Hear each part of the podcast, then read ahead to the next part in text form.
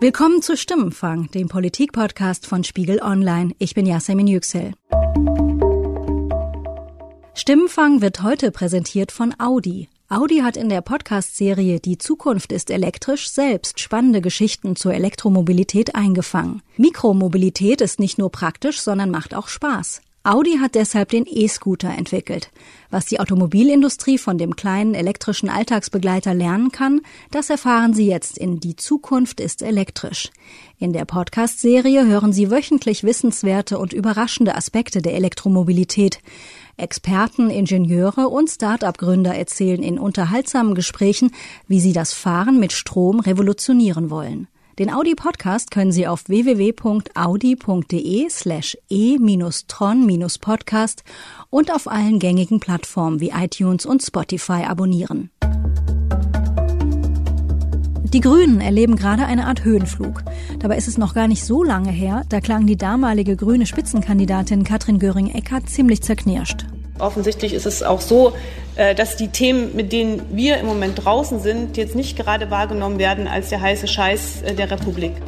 Der Satz war eine Reaktion auf die Landtagswahl im Saarland. Da erreichten die Grünen im Frühjahr 2017 nur 4 Prozent und flogen aus dem Landtag. Heute klingen die Grünen ganz anders. In Bayern holen die Grünen 17,5 Prozent, ein Rekordergebnis. Und bei der jetzt anstehenden Landtagswahl in Hessen könnte sich der Erfolg weiter fortsetzen. Was machen die Grünen also auf einmal richtig? Woher kommt das aktuelle Hoch und welches Risiko bringt es mit sich? Darüber spreche ich heute mit meiner Kollegin Ann-Kathrin Müller. Ann-Kathrin, du schreibst im Spiegel Hauptstadtbüro über die Grünen. Ich freue mich, dass du da bist. Hallo. Hallo. Ann-Kathrin, du hast kürzlich im Spiegel eine größere Geschichte geschrieben, gemeinsam mit dem Kollegen Christoph Hickmann. Alles im grünen Bereich heißt die Geschichte über die Grünen. Hast du im Laufe der Recherche rausgefunden, kapiert, woher dieser Höhenflug gerade kommt? Wir glauben, dass es mehrere Gründe dafür gibt. Also zum einen haben die Grünen das Glück, dass es den anderen Parteien gerade nicht wirklich gut geht, dass die sich äh, größtenteils selbst zerfleischen und äh, dass sie dadurch eben gut dastehen, dass sie eben auch stark wirken, weil sie in vielen Punkten zum Beispiel der Flüchtlingspolitik nicht so meandert haben wie die anderen Parteien. Dann kommt hinzu, dass gerade auch durch diese Flüchtlingsfrage sie eben wirken wie das Gegenbeispiel zur AfD. Das heißt, alle, die sich irgendwie gegen die AfD positionieren wollen, quasi zu den Grünen wandern, weil die CDU sich da nicht ganz so deutlich abgrenzt, die SPD auch immer mal wieder schwankt. Dann kommt hinzu, dass die Themen dieser letzten Monate auch grünen Themen waren. Also der Hambacher Forst oder auch diese Bilder vom Plastik im Meer. All das sind Dinge, wo die Grünen originär irgendwie immer diese Themen hatten und deswegen stark wirken. Das heißt, der grüne Erfolg im Augenblick äh, liegt auch daran, dass andere schwach sind. Würdest du auch so weit gehen und sagen, sie machen Dinge konkret besser als andere? Sie haben, also das waren jetzt quasi die externen Faktoren, die ich beschrieben habe. Und die internen sind, dass Sie zum Beispiel ein Führungsduo haben mit Annalena Baerbock und Robert Habeck, das eben im Vergleich zu den anderen Parteien frisch wirkt und neu. Obwohl die jetzt gar nicht unerfahren sind, aber sie waren eben noch nicht in dieser herausgehobenen Position. Und dazu sprechen beide eine etwas andere Sprache als viele andere Politiker. Also Annalena Baerbock klingt immer noch so ein bisschen frech. Hier brauchen wir Radikalität. Die Klimakrise ist die größte Bedrohung unseres Planeten, liebe Freundinnen und Freunde. Da kann die GroKo noch tausendmal die Klimaziele für unverbindlich erklären. Die Arktis schmilzt sehr verbindlich, liebe Union und liebe SPD. Robert Habeck philosophiert manchmal herum, hat aber trotzdem auch eine andere Ansprache, wirkt irgendwie ein bisschen lässiger als viele andere Politiker. Menschen sind auf der Flucht und sie werden vertrieben und sie verrecken im Mittelmeer und wir sind Teil davon.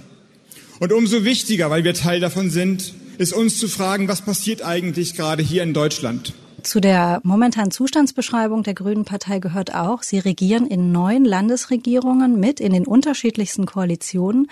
Im Bund waren sie allerdings schon 13 Jahre lang nicht mehr an der Regierung beteiligt. Man könnte jetzt flapsig sagen, in den Ländern gelingt alles, im Bund gar nichts. Woran liegt das? Das liegt daran, dass sie es nicht geschafft haben, Rot-Rot-Grün äh, hinzukriegen. Jetzt nicht bei der letzten Bundestagswahl, sondern bei der davor und äh, dass sie eben im Land oft dafür gebraucht werden, eben Konstellationen möglich zu machen, die neben der großen Koalition liegen. Und äh, da können die Grünen halt zeigen, dass sie irgendwie pragmatisch sind und mitregieren können, während sie im Bund aber die ganze Zeit starke Opposition sein müssen, um überhaupt irgendwie vorzukommen in dieser Zeit der großen Koalition.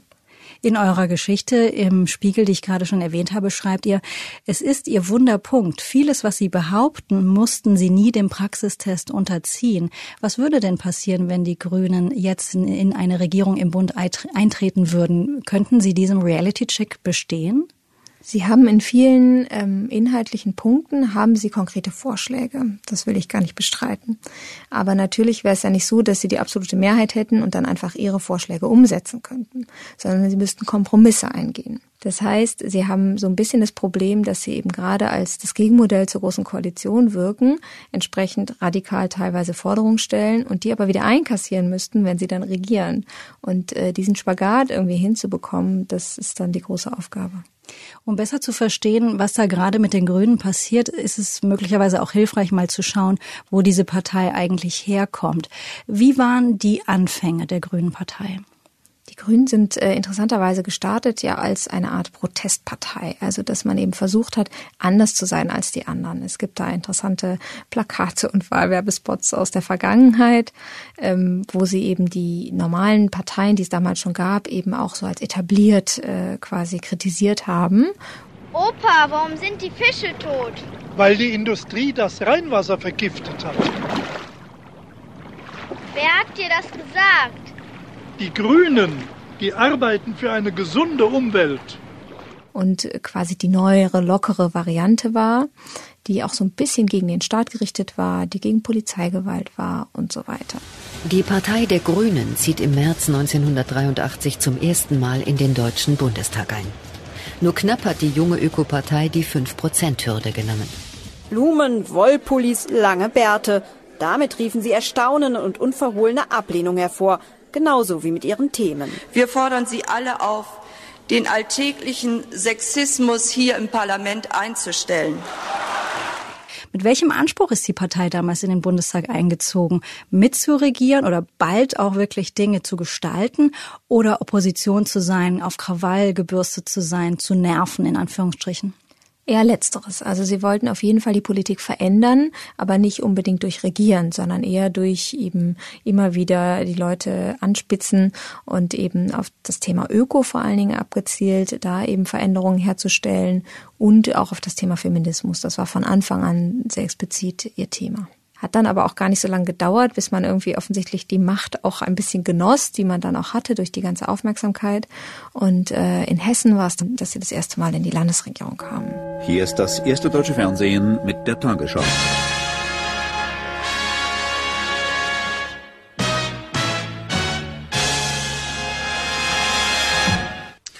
In Hessen wurde der frühere Bundestagsabgeordnete der Grünen Josef Fischer am Nachmittag als neuer Minister für Umwelt und Energie vereidigt. Damit ist die erste rot-grüne Landesregierung der Bundesrepublik perfekt. Vom Sponti und Rebellen, vom Taxifahrer und Buchhändler zum Minister. In neuen Turnschuhen, aber ohne Krawatte, schritt Joschka Fischer zur Vereidigung als Staatsminister. Ich schwöre, dass ich das mir übertragene Amt unparteiisch nach bestem Wissen und Können verwalten sowie Verfassung und Gesetz in demokratischem Geiste befolgen und verteidigen werde. Von der Protest bis zur Regierungspartei ein Prozess von sechs Jahren, der die Grünen bis an den Rand der Spaltung gebracht hat. Dieser Schritt vom Einzug in den Bundestag 1983 zum ersten Mitregieren in Hessen, dann 85, ging das denn zu schnell für die Grünen? Das hat auf jeden Fall dazu geführt, dass es eben diese Flügel, die ja immer sehr ausgeprägt waren und dazu geführt haben, dass die Grünen so als streitbare Partei wahrgenommen wurden, überhaupt so krass existiert haben, weil sie eben sich zu dem Zeitpunkt dann gestritten haben, sollen wir überhaupt mitregieren? Ist das überhaupt unsere Aufgabe? Oder sollen wir lieber weiter in der Opposition denen zeigen, dass wir nicht dazugehören, anders sind und so weiter? Wie ist denn deine Einschätzung? War diese Landesregierung in Hessen mit Joschka Fischer als Minister, war das auch so eine Art Wegbereiter für 1998 dann, also die erste und bislang einzige rot-grüne Bundesregierung, auch immer so genannt das rot-grüne Projekt?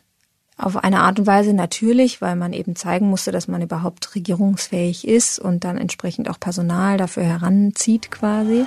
Die Sozialdemokraten haben die Bundestagswahl klar gewonnen. Der nächste Bundeskanzler wird aller Wahrscheinlichkeit nach der niedersächsische Ministerpräsident Gerhard Schröder. Nach 16 Jahren ist heute die Ära Helmut Kohl zu Ende gegangen. SPD und Bündnis Grüne haben im neuen Bundestag eine Mehrheit von 21 Mandaten. Die Strahlkraft Joschka Fischers sichert den Grünen den Einzug in den Bundestag. Erstmals Regierungspartei, trotz der Benzinpreisdiskussion und weiterer grober Wahlkampfschnitzer. Vor allen Dingen war 98 aber einfach nach 16 Jahren Kohl die Möglichkeit, dieses Land wirklich zu verändern. Also damals war es ja so, dass die Leute froh waren, dass jetzt nach Kohl irgendwie etwas anderes kommt und dass auch die Grünen sich dem nicht verwehren konnten. Es war eben ein klares Signal bei dieser Wahl, wir wollen etwas Neues und dann eben zu sagen, nee, wir wollen immer noch nicht regieren, das wäre schwierig gewesen. Das wird alles andere als einfach werden. Das wird äh, von unserer Partei ein hohes Maß an äh, Geschlossenheit erfordern. Es wird aber auch ein hohes Maß an gegenseitigem Verständnis und Kompromissfähigkeit notwendig machen. Zurück ins Heute. Was ist denn heute, was ist jetzt das übergeordnete Ziel der Grünen Partei? Also die Grünen sind jetzt breiter aufgestellt inhaltlich, wollen jetzt viel mehr Dinge und sind jetzt nicht mehr eben eine ein oder zwei oder drei Themenpartei. Grundsätzlich glaube ich, ist gerade ihr Hauptthema eben dieses wir stellen das andere Deutschland, die andere offene Gesellschaft dar gegenüber eben diesem Rechtsruck, den wir eben so erleben. Jetzt wird den Grünen im Augenblick sehr, sehr häufig die Frage gestellt, auch aufgrund der Tatsache, dass sie eben diese positiven Umfragewerte haben und diesen großen Erfolg auch bei der bayerischen Landtagswahl ähm, erzielt haben. Da haben sie 17,5 Prozent der Stimmen geholt. Ähm, sind Sie die Grünen die neue deutsche Volkspartei? Wie reagiert das äh, Führungsduo auf diese Frage? Sie äh, stellen das Wort Volkspartei in Frage, ähm, meines Erachtens auch zu Recht. Also sie sagen einfach, wenn Volkspartei das bedeutet, was wir uns so grundsätzlich vorstellen, nämlich eine große Partei, in der sich theoretisch alle anschließen können, weil die Partei in vielen, vielen Punkten einfach den kleinsten gemeinsamen Nenner sucht, dann wollen sie keine sein und dann sind sie auch, glaube ich, keine, weil sie tatsächlich nicht alle Milieus und äh, alle politischen Lager vereinen können. Das Konzept der Volksparteien grob gesprochen war, wir schleifen alle gesellschaftlichen Widersprüche schon in unseren Reihen ab. Also Mann, Frau, Protestant, Katholik, Nord gegen Süd, Arbeitnehmer, Angestellter, alle sind, äh, alle, alle werden sozusagen so miteinander vermuschelt, dass am Ende ein kleiner gemeinsamer Nenner dabei rauskommt. Und den bringen wir in die politische Debatte ein. Das scheint aber nicht mehr der, der Problemlage der Gesellschaft zu genügen, sodass wir, und ich räume ein, dass ich jetzt nicht den knackigen Begriff habe dafür, eher von einem Gesellschaftsverständnis oder auch von einem Rollenverständnis für unsere Partei ausgehen, dass wir mit dem Namen Bündnis versuchen zu beschreiben. Wollen die Grünen also Volkspartei gar nicht werden? Verstehe ich das richtig? Die wollen äh, im Endeffekt das sein, aber ohne so zu heißen. Also zumindest, wenn, wenn das heißt, gute Umfragewerte und sehr, sehr viele Prozentpunkte bei Wahlen. Sie wollen es aber lieber Allianz oder Bündnis nennen. Also sie wollen äh, quasi so, das Wort Bewegung ist ihnen jetzt auch zu lasch, aber Bündnis ist so das Neue. Interessanterweise steckt das ja schon im Parteinamen, Bündnis 90 Die Grünen. Insofern versuchen sie da jetzt eben den Diskurs dann auch so zu prägen, dass sie eben sagen, das ist das neue große Ding. Wir machen jetzt ein Bündnis auch mit ähm, eben Organisationen, die gar nicht in der Partei sind. Mit, äh, sie reden jetzt viel mehr mit Gewerkschaften. Sie reden jetzt mit äh, noch mehr mit Umweltverbänden. Sie reden jetzt plötzlich mit der Wirtschaft. Tatsächlich glaube ich auch, dass das Konzept Volkspartei sich offensichtlich überholt hat, wenn man sich die unterschiedlichen Konstellationen in den Ländern und auch im Bund anguckt, weil eben die großen Parteien immer schwächer werden. Stattdessen scheint es so ein neues System zu geben, wo es so drei, vier Parteien gibt, die sich so in der Mitte rund um die 20 Prozent, bisschen mehr, bisschen weniger irgendwie äh, zoffen und versuchen da Wähler zu holen und eben extremen Parteien, die dann noch am, am Rande sind oder kleinen Parteien, die noch am Rande sind. Und die Grünen haben es halt aktuell geschafft, in dieser Gruppe der drei, vier rund um die 20 Prozent mitzuspielen.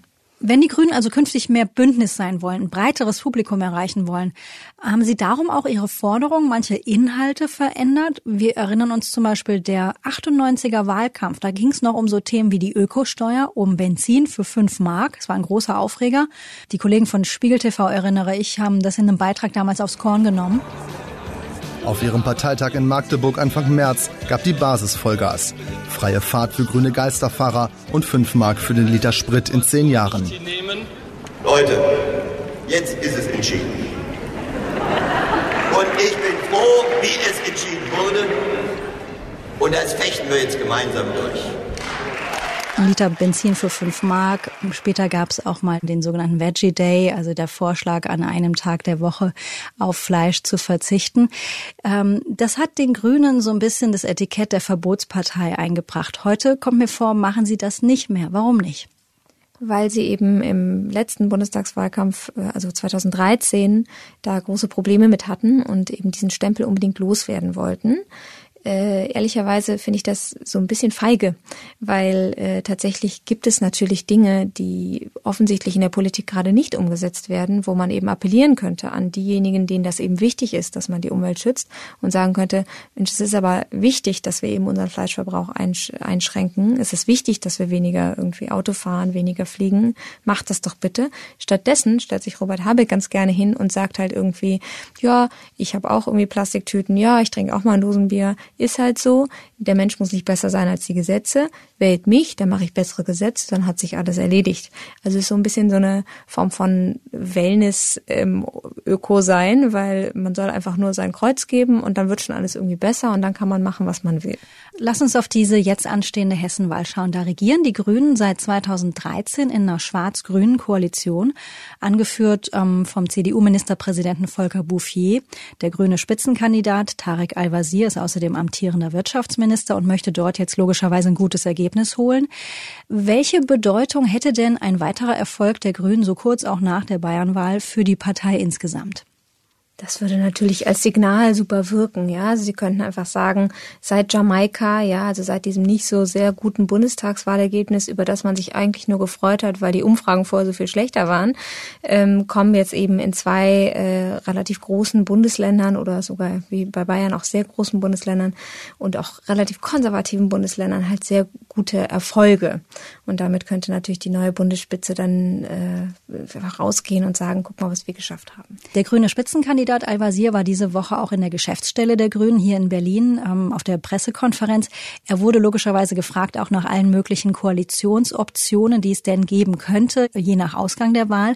Er reagierte so. Ich kämpfe den ganzen Wahlkampf schon über für eigene Stärke für eigene Stärke. Wir als hessische Grüne wollen so stark werden, dass keiner an uns vorbeikommt.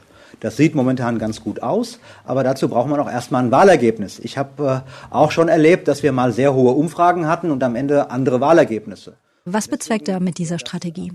Also er will einfach sicherstellen, dass die Leute, die jetzt vielleicht am liebsten Schwarz-Grün statt Rot-Rot-Grün hätten, dann aber trotzdem die Grünen wählen und nicht jetzt die CDU. Ja, also er will einfach zeigen, wählt uns, wählt uns, wählt uns, äh, was ja irgendwie jeder Parteipolitiker irgendwie macht. Also anstatt so eine Koalitionskampagne zu machen, lieber für die eigenen Stimmen. Und dieses nicht an uns vorbeikommen heißt ja nicht unbedingt erste Kraft werden, sondern vor allen Dingen Koalitionen entstehen nur wenn wir das entscheiden. Also wir haben nachher sozusagen alle Bälle in der Hand und können sagen, der wird Ministerpräsident oder der. Und was wäre denn, wenn die Grünen jetzt in Hessen den zweiten Platz hinter der Union schaffen und die Option hätten, Ministerpräsident zu werden? Also wenn Al-Wazir das würde, würde das ja am ehesten werden, wenn man sich das jetzt mal so anguckt, äh, mit Grün-Rot-Rot. Äh, und das wäre ja dann eine eher linke, äh, ein eher linkes Bündnis. Das hieße, dass er dann ja auch nicht mehr so konservativ auftreten müsste, wie er es jetzt bei der schwarz-grünen Koalition tut mit Herrn Bouffier. Insofern wäre das schon sehr spannend, wie er dann auftreten müsste und wäre dann für die Grünen im Bund vielleicht auch weniger ein Problem. Du sprichst jetzt von den Auswirkungen auf den Bund. Dann lass uns doch auch zum Schluss nochmal zusammenfassen. Was ist letztlich für die Grünen das größte Risiko am aktuellen Erfolg? Also zum einen, dass die Grünen vielleicht denken, ach, das läuft jetzt alles automatisch so und sich zur Ruhe setzen, also äh, oder zumindest etwas von ihrem Elan irgendwie wegnehmen und hoffen, dass es einfach so weitergeht. Das tut, glaube ich, niemandem gut. Äh, also jetzt aus grünen Perspektive. Dann eben auch die Frage, wenn es jetzt zum Beispiel im Bund wirklich zu Neuwahlen käme oder zu einer neuen Regierungsbildung, wie man sich dann positioniert, ob man direkt sagt, ja klar, wir regieren mit und äh, wieder zeigt, wir sind einfach dabei. Irgendwann könnte das auch nochmal so wirken äh, für ihre Wähler oder Mitglieder, dass sie einfach um jeden Preis regieren wollen. Also das ist schon noch eine Falle, die da kommt. Und dann äh, kommt natürlich noch die Europawahl, die wird relativ gut vermutlich laufen für die Grünen, weil das standardmäßig so ist, also die letzten Jahre zumindest. Äh, aber nächstes Jahr, da kommen die ostdeutschen Landtagswahlen und äh, da können sie eigentlich in allen drei Ländern hoffen, dass sie überhaupt in den Landtag kommen. Und da jetzt nochmal ihren, ihr Engagement vielleicht verstärken, ist Teil der Strategie, ähm, die der Geschäftsführer auch entworfen hat, Michael Kellner, dass sie eben sagen, wir müssen da rein und irgendwie versuchen, unsere ostdeutsche Geschichte mehr zu erzählen, um da irgendwie eine Chance zu haben. Und diese Gefahr liegt daran, dass die Grünen in den ostdeutschen Bundesländern nicht besonders stark sind. Genau, also sie haben da ähm, besonders wenig Mitglieder. Äh, das heißt, sie haben auch wenig Leute, die da Plakate kleben können, die da Veranstaltungen organisieren, die sich da irgendwie in den Wahlkampf schmeißen können. Und äh, dann sind sie auch einfach, kommen sie oft noch als westdeutsche Partei rüber, obwohl sie eigentlich relativ viele Spitzenleute haben, die sogar eine ostdeutsche Geschichte haben, aber sie kriegen das irgendwie nicht erzählt. Das wollen sie jetzt versuchen. Ich fürchte, es ist ein bisschen spät jetzt, so bis zum nächsten Jahr. Vielen Dank für deine Einschätzung, Ann-Kathrin. Sehr gerne. Das war Stimmenfang, der Politik-Podcast von Spiegel Online. Die nächste Episode gibt's kommenden Donnerstag ab Mittag auf Spiegel Online, Spotify, iTunes oder wo auch immer Sie Ihre Podcasts am liebsten hören. Auch in dieser Woche interessiert uns Ihr Feedback zu unserem Podcast. Was gefällt Ihnen an Stimmenfang, was nicht? Und haben Sie Themenvorschläge für uns? Sie können uns anrufen oder uns eine Mail schreiben. Unsere Mailbox, die erreichen Sie unter 040 380 80400. Nochmal 040 380 80400. Oder schreiben Sie uns an stimmenfang.spiegel.de. Unsere Kontaktdaten finden Sie auch in den Shownotes zu dieser Episode. Sandra Sperber und ich, Yasemin Yüksel, haben diese Folge produziert. Danke für die Unterstützung an Sebastian Fischer, Johannes Kückens, Wiebke Rasmussen, Thorsten Reitzek und Matthias Streitz. Die Stimmenfangmusik kommt von Davide Russo.